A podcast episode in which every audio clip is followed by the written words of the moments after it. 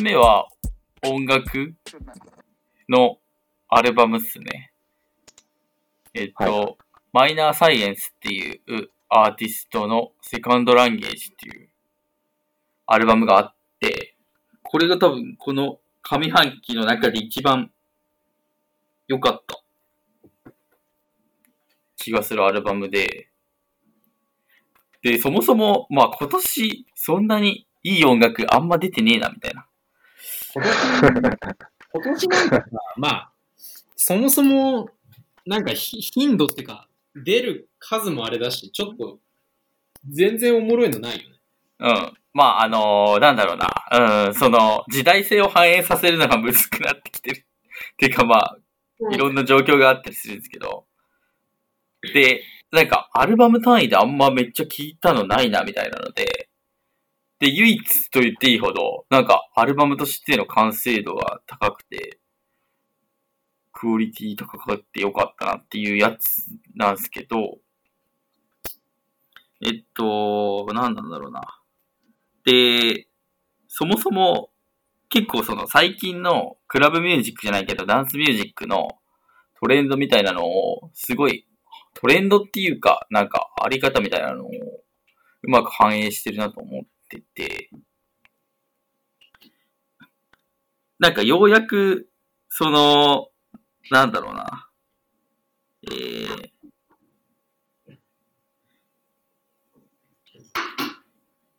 うーん。なんかダブステップがまず2005年くらいにあって、はい。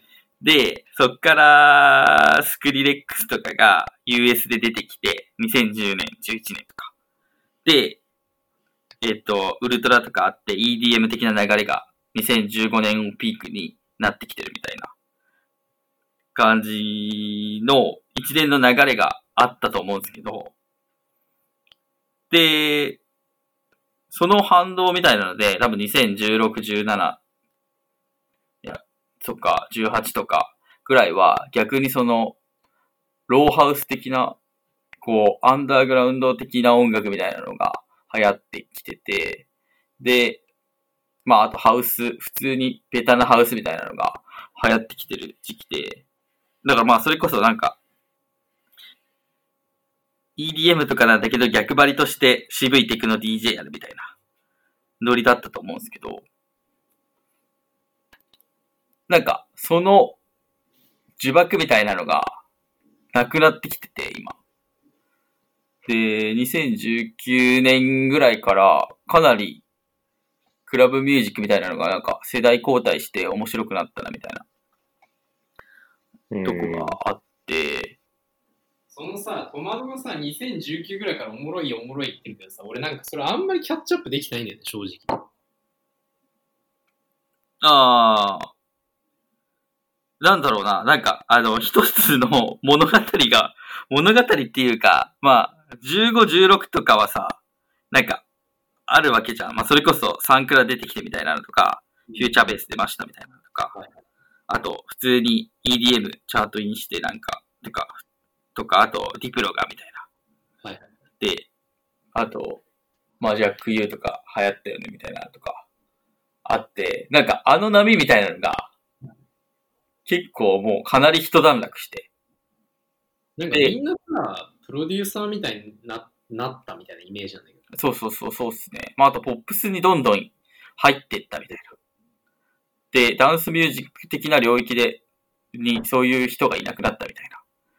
なのがある中で、なんかその、ローハウス的なのは、なんかその、地域ベースっていうか、なんかアンダーグラウンドなコネクションベースで、どんどん広まってはいたんですけど、それもなんか逆張りとしてのアンダーグラウンドを保持するみたいな気持ちがあってやってたと思ってて、いやー、わかる。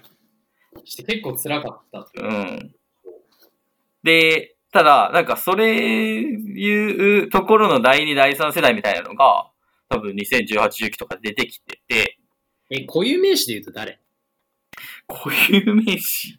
でも、それこそ、あの、このマイナーサイエンスとかわかりやすくて、えっと、ホワイティーズっていうレーベルがあって、うん。で、今は、なんかあの、名前変えて AD98 っていう風になってんだけど、うん。そこのレーベルから、あの、マイナーサイエンスが、1枚目、あ、1枚目は違うのか。でも2枚目、3枚目とかは出してて、で、なんかかなり新しい流れが来たなみたいなのを感じてて、すごい、なんなんだろう、UK の PC ミュージック的なのとは違った、なんかこう、ローハウス以降の、あの、インテリああ。集団みたいな。それ全然分かってないわ。その辺。そうなんですよね。があって、かなりここを震源地に面白くなってきてんだみたいな。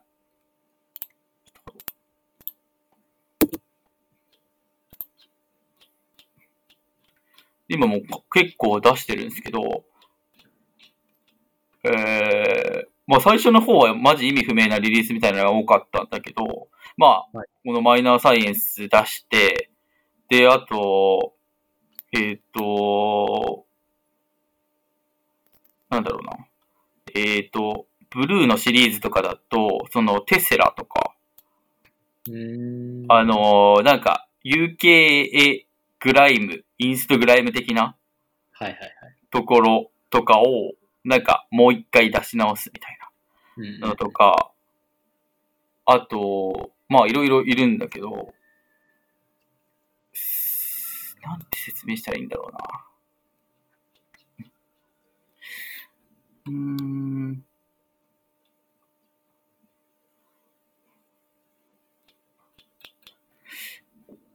なんなんだろうな。なんか。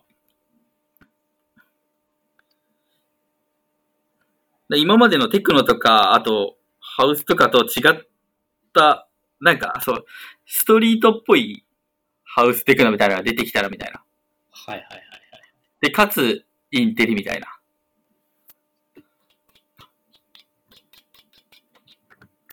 だそれがかなりおもろくて、で、まあそういうのに、こうするようなレーベルが、なんか、バンドキャンプとかでどんどん出てきてる状況があるんですよね。で、なんか、まあ徐々に、こう、なんだろうな、アングラだったものが浮き足立ってるかみたいなのがあって、うん。で、例えば今年、去年とかぐらいから2ステップ、ガレガラージ的なのが、またリバイバル的に流行ったりとか、あと、まあブレイクス？ブレイクスじゃないけど、なんか、ブレイクスと IDM の間みたいな、まあ。なんか、どっちつかずの音みたいなのが流行ったりとか、あとまあ普通にジャングルみたいなのって、セットに組み込んでも全然ありだよねみたいな。うん。その、テクノでベース作って、で、徐々に上げてって、で、ジャングルっぽいとこまで上げて、で、落として、またテクノに戻るみたいな。なんかそういうフレキシブルなプレイをしても、なんかリスナーも、なんかの耳的にも全然対応できるみたいな。ずっと四つ打ちしなきゃいけないみたいな感じな雰囲気でもなくなってきたなと思ってて。確かに。なんでそういうなんかハイブリッド的な音がすごいでき出てきてるので、で、それをなんか象徴するような一枚になってる。なんかそれこそあの、あれいつだっけ？当時とマンチェスター行ってさ、一日だけシンタと3人、はいはいはい。で、マーロに会って、あはいはい。で、ちょっとだけレコーディングして、うん。あの、なんだっけ。やばい、思い出せない。マンチェスターのさ、クルーなんつったっけ。あの、ちょい、あ、スイングティングはいはいはい。のなんかメンバーに会って、うんみんな。でなんか、あの、ビリヤードやったりしてたんだけど、うん。ここにたまたまいたなんかニューヨークから来てるみたいな女の子の DJ うん。とかもは結構そういう感じだった。うーん。ブルックリンとかでやってるとか言って、あでもこういう音楽、ニューヨークとかでもあるんだねって言ったら、いや、全然箱ないから自分たちでイベントやってるって言ってたけど、まあ、それこそなんかその、アフロっぽいのから、グライム、ガラージみたいなノリもありつつ、でもうん、ニューヨーク、てかまあ、東海岸っぽいちょっとこう、乾いた、それこそ四つ打ちみたいなのも、はいはいはなんかアンダーグラウンド、アンダーグラウンドっていうか、なんて言うんだろう。その、手触りある感じみたいな、い。こううん。で、全部、全部やるみたいな。いはいはいはい。や、あのこあこの感じ新しいな、みたいな。うん。思ってて、そうそうそう。まあ、それに近いのかなって今聞いてたもん。まあ、多分そうだと思うんですね。マジなんかジャンルはすごい関係なくなってきてて、なんかほんと質感重視。みたいな音になってきてるななんか NT、まあ、リンスとかさ、ボイラーとかうん。出る人たちはさ、やっぱもう結構ジャンル縦割りって感じだけど、うん。NTS とかそれこそね、俺らだったらキープハッシュとかさ、うん。なると、結構そういう DJ いるイメージがある。はいはいはい。で、やっぱ一番なんかわかりやすいのが、あの、モールグラブっているんですけど、はいはいはいはい。あの、なんかローハウスとかで最初有名になったきって、なんか DJ なんだけど、もう今なんかどんどんテクノ化みたいなのをまずして、なんかハードテクノみたいなの鳴らしまくっている時代があって、さらにその先でガバ鳴らしてるみたいな。なんかそっち行く人とさ、ポップス行く人いない？ポップス行く人誰？えーなんかあの、なんだっけ？えー、ダメだ、こういう名詞が全く出てこない。それこそマンチェスターのさ、ちょい、ちょいインストグライムみたいなプロデューサーだったけど、う結ん。こう大箱ハウスみたいなポップな曲やって、めっちゃう流行ったん。なんだっけな。忘れちゃった。それなんか、それ、それこそシンタとその話を半年前ぐらいにした覚えがある。はいはいはい。あ、エルビス。まあ、エルビスとかは重要っすよね。ナイトスラックスは。はいはい。でも、ああいうのがなんかすごいね、全面的になってきたんだよね。だからめっちゃ面白いし、やりがいがあると思う。うんうん。DJ に関して。で、なんかその、つながりで、まあこの前ロストディケイドホームエディションってのがあったんですけど、うん。まあ、あの、それぞれ、それぞれっていうか、まあ、モグラから配信で DJ するみたいなやつで、僕は家からバーチャル化で DJ するみたいな内容になってるんですけど、なんか結構、個人的には、その、今やりたい DJ みたいなのが、うまくできたなと思ってて、うん、それこそこのマイナーサイエンスとかも挟んだし、はいはい。あと、えーと、なんかモマレディっていうニューヨークのまたアンダーグラウンドテクノとかハウスの。クルー周りがいて、まあ、黒人のテクノとかハウスでもうかなりなんか質感重視でやってるみたいなはい人たちの曲とかもなんかおもろかったりとか、あとまあそれこそ、そのスペシャルリクエストっていう、うレイブリバイバルとか、なんかジャングルリバイバルみたいなのをやってるアーティストの曲とかもかけたりして、で、まあそれがなんか結構後半寄りにかけたんだけど、うん前半はなんかエレクトロニカ的な質感みたいなのが結構またいい感じだなと思ってて、うんうんうん。それこそなんか2000年、0年代間近のワープとかリフレックスみたいなはい、はい。のとか、あと、まあ、えー、どこだっけな。スカムっていうレーベルがあったりするんだけど、あと、うんえーっと、あれ、あ、ボースオブカナダの1枚目、2枚目みたいな。はいはい。なんかそういう音も、まあそれはそれでいい感じだったんで、なんかそういうのをうまくシームレスにつなげられたなと思って、なんか個人的に、なんかようやく、その、なんだろう、フィチャベとか、あと、マルチネ的なノリみたいなのってあるじゃないですか。うん。で、そうじゃないとこで、なんか、あの、やりたいようにできるようになってきたみたいな。あと、まあ、てらいもなくはいはい。やれるようになってきたな、みたいな感覚があったんでよかったっすね。それは、そっか。なるほどね。それさ、なんか、日本だとどうですか？まあなんかそのレイブっぽいのあったりとかさ、はいはいはババっぽいのあったりとかさ、い。うん。それこそあの、0年代2ステップガラージ J-POP リバイバルみたいなのあったりとかさ、うん。なんかこう、対応してるようで対応してないみたいなのすごい感じるんですけど。ああ。なんだろう、日本の場合なんか、うーん。まだやっぱアングラス、アングラ精神じゃないけど、なんなんだろう。なんか、でもまあ、ガバリバイバルみたいなのはあったりするっするけど、なんかユースっぽいノリみたいなのは、が大きいよね。やっぱ平成の、平成の価値観が悪さしてるよ。そ れどういうことですか？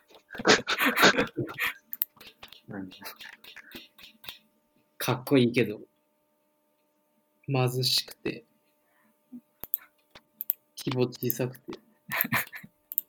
でもなんか、オルタナティブみたいな意識がまだ蔓延してるのが日本の場合だと。いや、そうそう。まあ、うん大体、大体一緒言ってる。で、なんか、まあ、それこそヨーロッパとかのうん進行レーベルだと、なんかそういう雰囲気もあんまなかったりとか、まああるのかもしれないけど、もう、逆に貼るものなくない？逆に貼るものはないんで。いや、だ結構きついんだよな。まあいいや、その話は。はい。ままあでも、今、あの、結構、普通に、その、ダンスミュージックはおもろいっていうね、ずっと言ってるよね。とこっすね。サイモンも言ってたよ。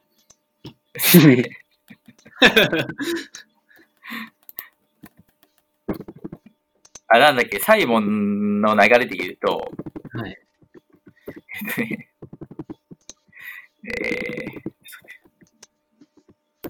どこういう名詞をこれ、言う機会がないから。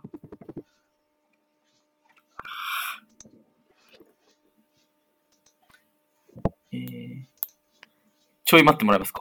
すいません。はい。編集で。あ、これだ。DJ デイビッド・ゴブリン。誰？えっとね、これ、マジで誰？これもね、結構おもろい流れで、まあこれ、それこそ、その、えーっと、PRR、PRR っていうね、レーベルがあって、へえ。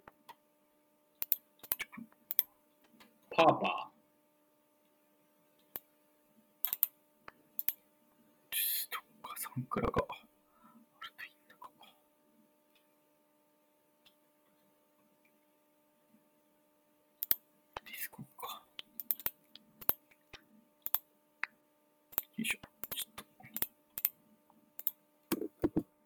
あ、それっすね。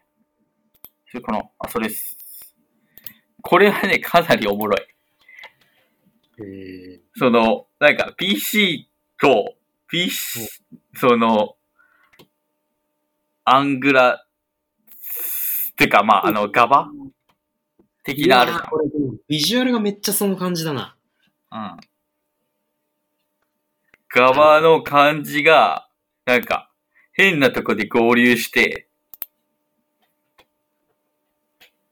なんかあれかも、あれ、あの、ササイモン会った時にさ、めっちゃ言ってた、あ、そう、サイモンがね、ここら辺に今ハマってて。そうだよね。えーそうそうそう。名前なんつったかなちょっと待って。で、なんかね、ここら辺はね、すごい、なんだろうな。まあ、そのサイモン的なものの血もついてると思うんだよね。あいつ言ってたんだだけ、ど、二つぐらい言ってたんだよ。はいはい。なんか、こう、今じゃなきゃやれない流れみたいなのを感じてて、はいはい。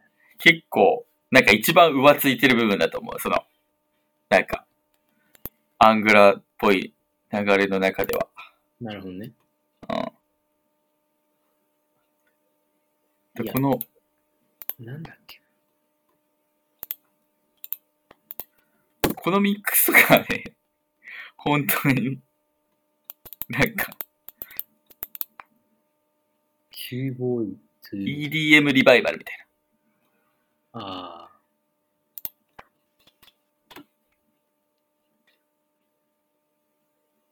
ちょっと待って、サイモンのやつなんだなのとか、あとこの、このゴ、ゴリンっていうやつがいて、こいつがなんか日本語の気持ち悪いトラックみたいなのを歌ったりするんだけど、それなんか、まあ、ハンナダイヤモンド的な存在。で、このミックスとかが、なんか、なんだろう。こう、 Charli XCX の Zoom 上のリリースパーティーみたいなので、DJ しましたみたいな。はいはい。で、なんか、初音ミクとか入ってくるのよ。あと、まあ普通にマルチネから出した KOAN Sound っていうアーティストとか、あとタマナラーベンみたいあ、サイモン言ってたのあれだ。オムニポニな。ニポニーは。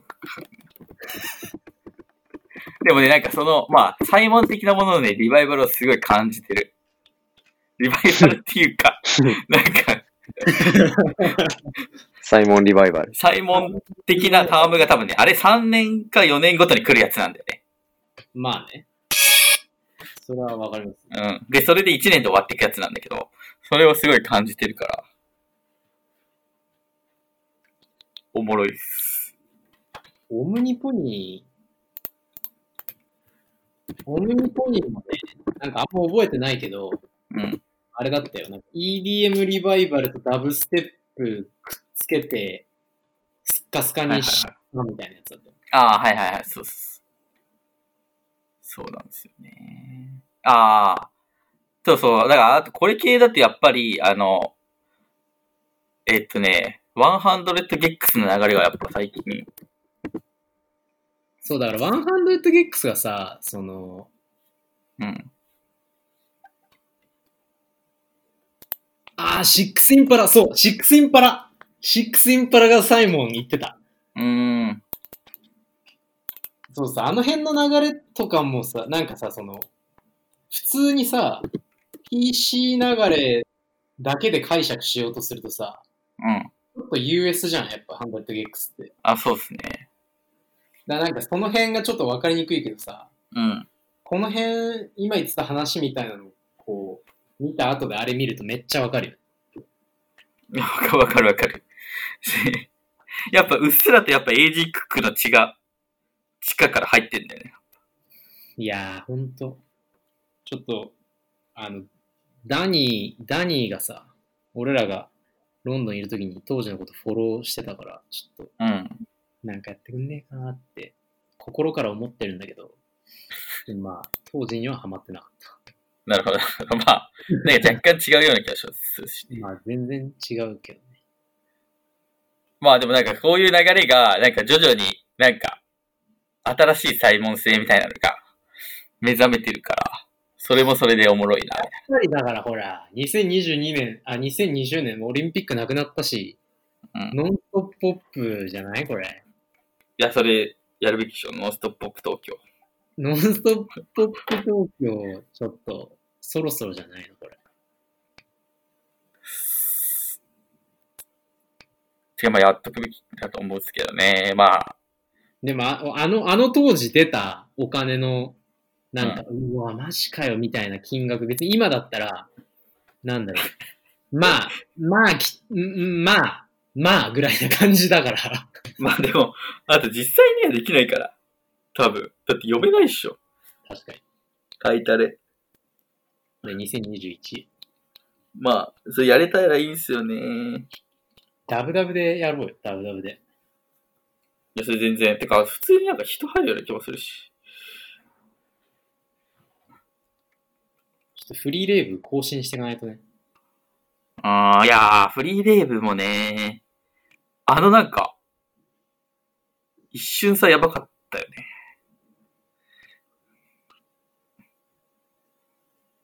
まあ、おもろかったからいいんですけど。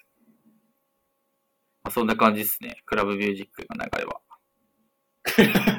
クラブ、クラミュージック総括。はい、わかりました。いや、これでも、すごい重要ですよ、これ。すごい重要だし、あと、なんかあんま誰もフォローしてないんだよね、メディアが。してないと思うよ、普う通ん。し、なんかさ、やっぱアビスとかってさ、やっぱオルタナティブなさ、目線じゃん。まあ、そうだね。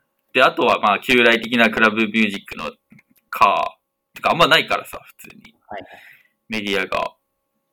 し、あと、なんだっけ、あれとかもタイニーテープスとかもなくなったじゃん。タイムテープス、本当悲しみが詰まっうん。あ、そう。だからそういう意味だと、今、RA 全盛なんですよ。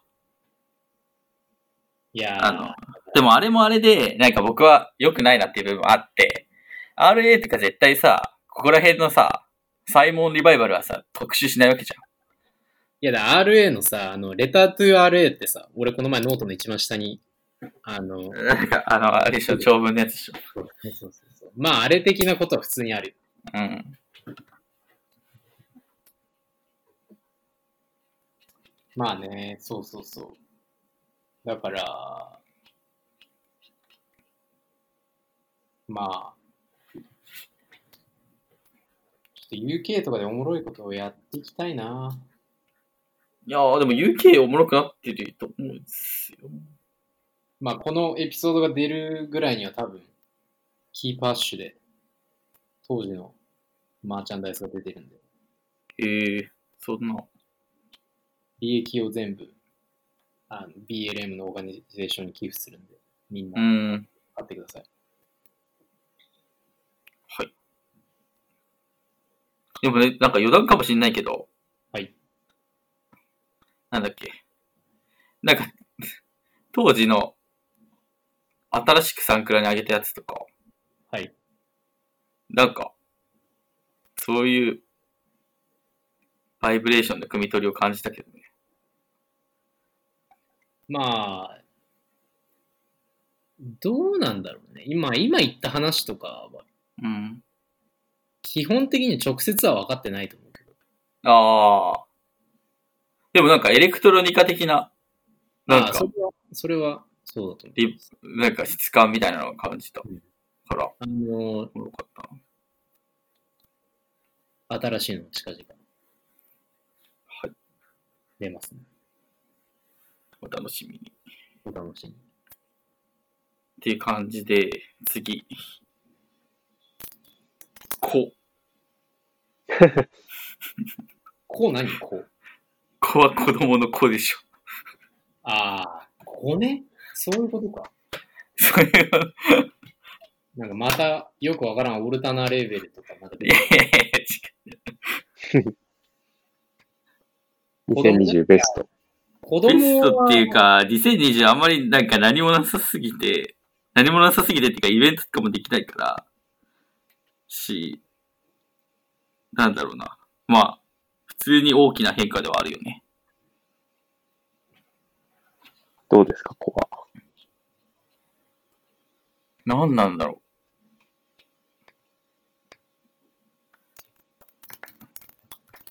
なんか、人間の成り立ちが感じられていいっすね。で、なんか、それこそ日に日に、この停滞した状況の中で、一番日々進歩してるんで、確かに。なんか、ちょうど良かったんじゃないかと思って。確かにそうですよね。在宅にならざるを得なくなってるし、うんうんうん。なんか対峙する時間は、在宅だからこそちょっと、常に育休みたいな。うん。そうなんですよね。し、何なんだろうな。し、まあ、何がおもろいですか？いやまあ、その、何がおもろい？普通に成長？成長っていうかなんか、うーん、昨日できなかったことができるようになってるみたいな。ああ。で、それに合わせてこっちも対応していかないとな、みたいな。なんか、なんか一週間ぐらい前にいきなり寝返りできるようになって、えーええただ、寝返りできるだけで寝返りから戻るのができないんですよ。あ、じゃあ、ああ。カブトムシとかで一緒。寝返りってそういうもんなんだ。不可逆、不可逆なんだ。不可逆な時期があって、その時期がやっぱなんか一番死に近いなと思って。ああ、確かに、死に近いっていうか、普通になんか、うつ伏せになって窒息する場合があるから。なっちゃったら、そう、そうだよね。うん。だから、なんか、寝るときに寝返りをしないように、あの、横にペットボトル2リットルのやつを置いて挟んで、できないようにししたりとか。で、それですなんですけど、まあ3日前ぐらいに普通にコロコロ回るようにもなったし、みたいえーな。数日で変わるんだ、みたいな。早い。うん。のとか、あとまあ表情の変化とかも、なんか全然、あの、笑うのに反応しなかったのが、なんかいきなり笑い出すようになったりみたいな。うん。どういう感情になるんですか？好奇心？好奇心、まあ、そうっすね。なんか普通に対象物として面白いな、みたいはい。な感じにはなっていくのと、あと、まあ自分が見てないじゃないですか、自分の成長って。まあまあまあまあ。なんか、それを間近に見れる機会みたいなの、なんか、より人間についての理解とか 深まるな、みたいうん。なのは感じるっすね。そう、それでなんか、その、ちょうど、その分解の哲学っていう本を読んでて、はいはい。で、そこで、その、積み木の話が出てきてて、はい。なんか、フレーベルっていう、幼稚園をつ、っていう概念を作った、なんか、思想家？みたいなのが、積み木っていうのも作ったらしく、なんかそういう話みたいなのが、多分なんか前よりかはリアリティを持って感じられるようになったりとか、なるほどね。まあ、あとなんか普通に、フロイトとかラカンの話みたいなのが、なんか、実際のところどうなんだみたいな。ああ。し、どういうそういう、そういう学びありました、なんか。いや、なんなんだろう。なんか学びっていうか、そんな言語化はできてないですけど、なんかこの時期のこと言ってんだな、みたいなのとかは、よりああ。解像度が上がってくるな、みたいな。その、なんだっけ、あの、木のやつを投げて戻すみたいなのとか、はいはいはいはい。あと鏡を見て実際自分を認識するみたいなのが、そこで行われてるから、なめっちゃ鏡見せたらどうなるんやろみたいなのとか。ああ。なんかそういうのの理解が深まっておもろいなみたいなので、なんか積み木の話は、なんかあえてこう、なんだろうな。なんか、その、正方形とか三角とかで作れるものを制限していって想像力を広げるみたいな。はいはい。で、なんかそういうのも結構、その、ちゃんと思想がベースにあって。できてるんだなとか、いや、おもろいな、普通に。うん。あと幼稚園っていうのもなんかあの、なんだっけ、英語で、あれなんていうの、キンダーガーデンだっけキンダーガーデン。そうそう、なんかやっぱりそういうなんか、庭をいじるみたいな、とか、あと自然と育むみたいな思想がまずベースにあって、で、そことなんか子供を対峙させるのがまず重要みたいな。のっから、なんかできてるんだな、みたいな。のって、多分まあ、なんか小学校とかに行く前の、この、なんか、ある意味曖昧な期間みたいなのを、どうやって過ごすべきがいいのかみたいなのが結構考えられて作られてんだな、みたいな。はいはい。を、その、文化への哲学っていう本を読みつつ、なんかリアリティやっておもろいな、みたいな。なんか育児日記つけてほしいな。育児日記というか、成長記録みたいな。はい。まあ確かになんか、機会があったら結構、こう。スピーディーに変化しちゃうから、うん。残しておくのが大事っぽい。確かにそうですね。あとまあ喋り始めたりしたらまた別のフェーズ入るだろうな、みたいな感じ。確かにな確かに。喋り始めめっちゃ気になる。そう、そうなんですよね。それは、は普通にどうなるのかみたいな。何を初めて言うのか。今井睦美とか読んだらいいんじゃないですか。あの、SFC で発達の言語のことやってる人なんですけど、あの、言語学を子供の発達からやるみたいな。うーん。どういう獲得の仕方をしていくかみたいな。結構おもろいです。はいはいはい。そうなんですよね。まあそういう。そういう本も、かなり、本っていうかなんか、すごい知識でしかなかったやつが、実際の実践のフェーズに入って行われてるから。まあ、確かにね。じゃあ、おもろいなっていう感じでしたね。体育会と社会科学を無理やり結びつけようとしたりしてましたね、僕大学に。